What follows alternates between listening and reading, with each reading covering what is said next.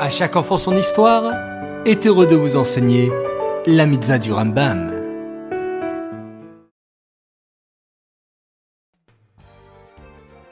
Bokertov les enfants, très content de vous retrouver ce matin.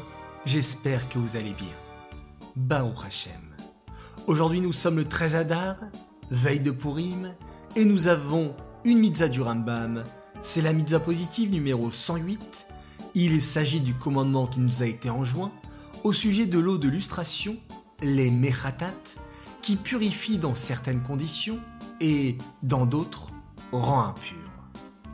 Les mechatat, c'est de l'eau qui provient d'une source, d'un mayan, que l'on mélange avec les cendres de la paradouma, de la vache rousse, que l'on asperge sur la personne qui était impure ou sur les ustensiles qui étaient impurs.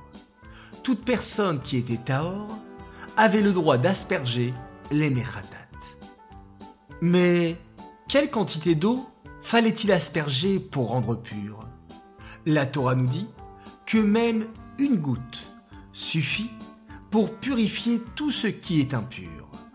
Aujourd'hui, nous n'avons plus les mechatat et nous attendons avec empressement la venue du Mashiach afin de retrouver la pureté la plus haute que nous méritons. Cette mitzvah est dédiée les Nishmat, Gabriela Batmoshe, Aléa Shalom.